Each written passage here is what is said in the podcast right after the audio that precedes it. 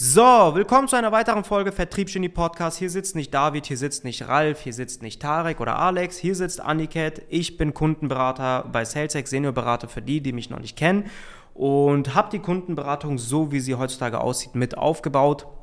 Und worüber wir heute sprechen, ist folgendes. Wie baue ich Projektmanager, Kundenberater-Teams auf, die hochprofitabel funktionieren und ich mich Stück für Stück natürlich auch irgendwo rausziehen kann.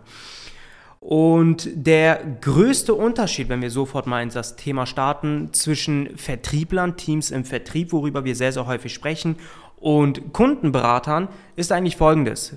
Wie es bei uns ist, Vertriebler machen den direkten Sprung in die Kundenberatung und Anders als im Vertrieb ist es jetzt kein Alleingang mehr, womit du wahrscheinlich fünfstellig verdienen kannst oder deutlich drüber hinaus, sondern es ist eher so ein Teamsport. Wie kann man vergleichen wie Kampfsport oder Fußball? Und bei uns ist es eher wie Fußball. Bedeutet, wir brauchen Mitarbeiter, wir brauchen Kundenberater, die in das Team auch sich sehr, sehr gut integrieren lassen. Wenn wir über die Kundenberatung sprechen, ist das nochmal so, so eine Art andere Kultur. Natürlich diese Grundkultur, die SalesX hat, die ist immer gleich. Ähm, aber man merkt schon, die Kundenberater bei SalesX unterscheiden sich schon von den anderen Mitarbeitern. Dementsprechend ist unser, unser erster Zug, den wir tätigen, sobald wir neue Mitarbeiter anstellen in die Kundenberatung, wie wir in Vergangenheit schon sehr, sehr gut gemacht haben bei Daniel, Paul oder auch jetzt äh, Lukas natürlich oder auch jetzt neuerdings Mika und Finn, ist folgendes. Wir veranstalten erstmal ein Team-Event, so einen kleinen Teamabend oder vielleicht auch, dass wir mal wegfahren mit, äh, mit den Jungs aus der Kundenberatung, um einfach zu verstehen, was für ein Typ sitzt mir jetzt gerade entgegen. Denn das, was ich als Aufgabe habe oder Ralf als Aufgabe hat oder was die späteren Mitarbeiter auch als Aufgaben dazu bekommen müssen, ist die Fähigkeit, Mitarbeiter zur richtigen Zeit richtig einsetzen zu können. Dafür muss ich natürlich auch wissen, welche Person sitzt mir da gerade entgegen. Und deshalb lernen wir diese Personen erstmal natürlich ganz konkret kennen und integrieren diese Person in die Kultur der Kundenberatung. Und Wichtig, worauf wir dabei achten, sind natürlich gewisse Werte und Prinzipien. Was, wir, was man immer den eintrichtern muss, ist, dass das ein Teamsport ist, dass das ein Team ist, was funktionieren muss. Denn in der Kundenberatung, wenn ich jetzt zum Beispiel mal so komplexe Projekte äh, hat, wo wahrscheinlich die Kompetenz einer Person nicht mehr ausreicht, sondern ich mehrere Personen in dieses Projekt involvieren werden muss, muss ich als Projektmanager, der verantwortlich ist für dieses Projekt, natürlich auch den Mitarbeiter richtig einsetzen können.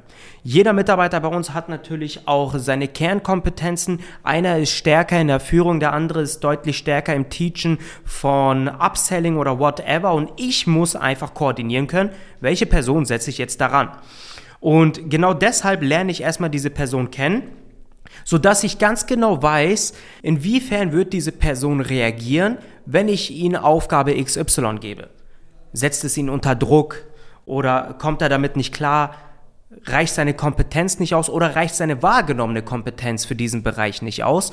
Und das ist das, was wir erstmal machen. Wir haben immer zahlreiche Team-Events, sodass wir es auch hinbekommen, dass die Mitarbeiter miteinander äh, funktionieren, dass die miteinander klarkommen. Jeder einzelne Mitarbeiter in der Kundenberatung, das kann ich so sagen, da könnte man schon sagen, wenn die zwei, drei Wochen oder ein, zwei Monate in der Kundenberatung sind, bilden sich dort wirklich super, super enge Freundschaften. Wie es auch bei Ralf und mir zum Beispiel in Vergangenheit der Fall war. Ralf und ich kennen uns durch SalesX aber so wirklich super, super gute Freunde wurden wir, als wir angefangen haben, zusammen einen Bereich zu tätigen, und zwar die Kundenberatung. Das bedeutet, das, was Ralf und ich irgendwo auch instinktiv damals gemacht haben, als wir noch zu zweit in der Kundenberatung waren, sich auch außerhalb der Arbeitszeit zu treffen, zusammen an der Kundenberatung zu arbeiten, um irgendwo auch so zusammenzuschweißen, geben wir unseren Mitarbeitern heutzutage mit. Wir fangen an, Beziehungen untereinander zu koherieren, indem wir Teamabende veranstalten, indem wir abseits der Arbeit die Leute noch äh, mit nach draußen nehmen, in Restaurants gehen oder auch, wie wir, wie Ralf und ich jetzt geplant haben, die Mitarbeiter wissen es tatsächlich noch nicht, ist jetzt ein kleiner Spoiler. Wir planen jetzt so eine sogenannte interne Bootcamp-Woche nur für die Kundenberatung dass wir mit unserem Team, mit unseren Kundenberatern wirklich raus aus Hamburg fahren, vielleicht uns irgendwo eine Villa mieten, wie eine Art Trainingslager bilden, wenn jemand schon mal Fußball gespielt hat und dort natürlich gemeinsam an der Kundenberatung arbeiten, gemeinsam an den persönlichen Kenntnissen, Kompetenzen arbeiten, aber auch natürlich sehr, sehr viel Mindset-Stuff aufgreifen, sodass wir anfangen, die Mitarbeiter persönlich weiterzuentwickeln, wodurch diese Mitarbeiter es hinbekommen, deren wahrgenommene Kompetenz zu steigern und nicht nur die ganze Zeit auf die tatsächliche Kompetenz aufbauen, die im Endeffekt nicht wahrgenommen wird. Also als Quintessenz kann man sagen, ein guter Kundenberater zeichnet sich nicht nur aus seiner Kompetenz aus oder seiner Fähigkeit zu lernen, sondern auch diese Fähigkeit etwas weiterzugeben, äh, seine wahrgenommene Kompetenz zu steigern und die wahrgenommene Kompetenz von anderen Personen oder die tatsächliche Kompetenz von anderen Personen aufzunehmen und richtig einsetzen zu können. Anders als im Vertrieb muss man ja auch sagen, im Vertrieb hast du eigentlich kein Gap.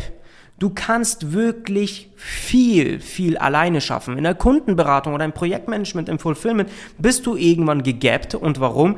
Weil mehr als 500 Kunden irgendwann zu betreuen, wird schwierig.